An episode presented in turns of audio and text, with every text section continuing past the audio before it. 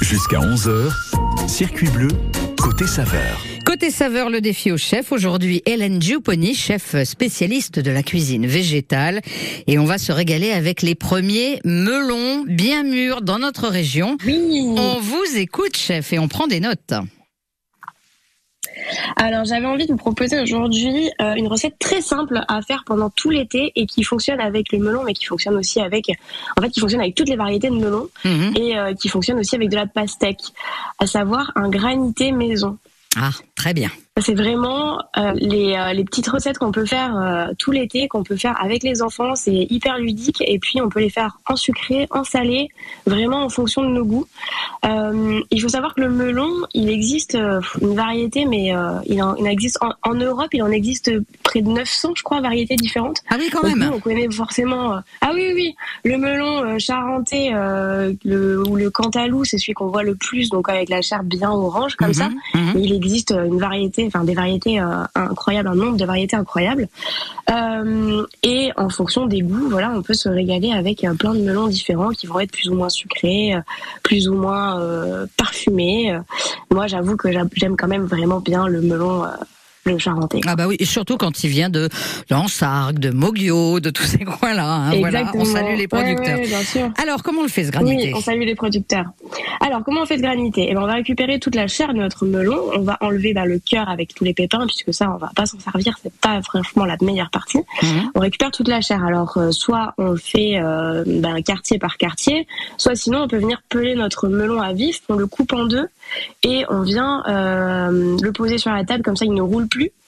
euh, bien sur notre planche à découper et on vient euh, avec la- le couteau faire le tour en fait ce qu'on appelle peler à vif euh, un, un fruit ou un légume Ok. et puis on va récupérer donc toute notre chair, on enlève donc le cœur, on va le mixer.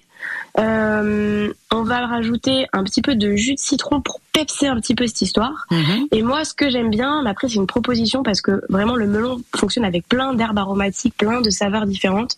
Euh, bien évidemment, le basilic, la menthe, ça fonctionne. Euh, soit vous le mixez directement avec voilà votre petite herbe aromatique. Là, j'ai découvert de la sauge ananas il y a pas longtemps.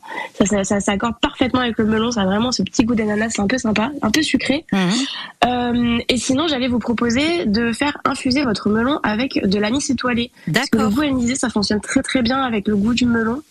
Euh, Alors, ce c'est- prend très fort, hein, euh, c'est- badiane. C'est très fort Oui, la badiane, il faut en mettre quel- quelques-uns, j'imagine, euh, pas trop quoi. hein. Ah, il faut Voilà. en mettre un seul. Pour Un un, seul, melon, on d'accord. va mettre vraiment une, euh, une seule gousse de, de badiane. D'accord. Une seule étoile, quoi, Mhm. euh, qu'on va faire infuser, disons 4 heures, pas plus. Franchement, si on passe la nuit, je pense que c'est bien trop fort. Infusé à froid. Une fois qu'on donc on mixe notre melon et on infuse, on retire euh, bien la l'étoile, on la mixe, on mixe pas avec, Mhm.